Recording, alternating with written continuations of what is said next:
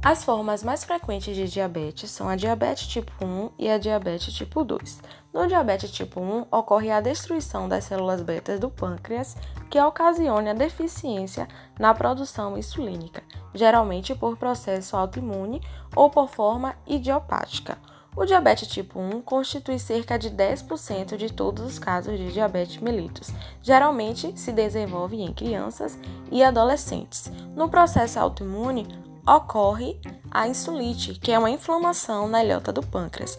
Já na forma idiopática, é caracterizada tanto pela ausência da insulite quanto pela ausência dos anticorpos relacionados ao diabetes autoimune. O diabetes tipo 2 corresponde a 90% dos casos de diabetes, caracterizado pela diminuição de secreção e resistência insulínica.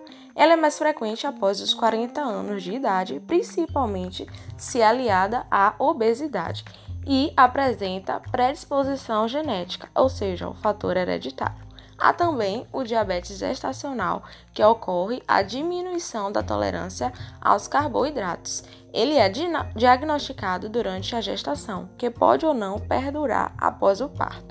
Os fatores de riscos incluem o ganho excessivo de peso durante a gravidez, a baixa estatura, o crescimento fetal excessivo, hipertensão e pré-eclâmpsia.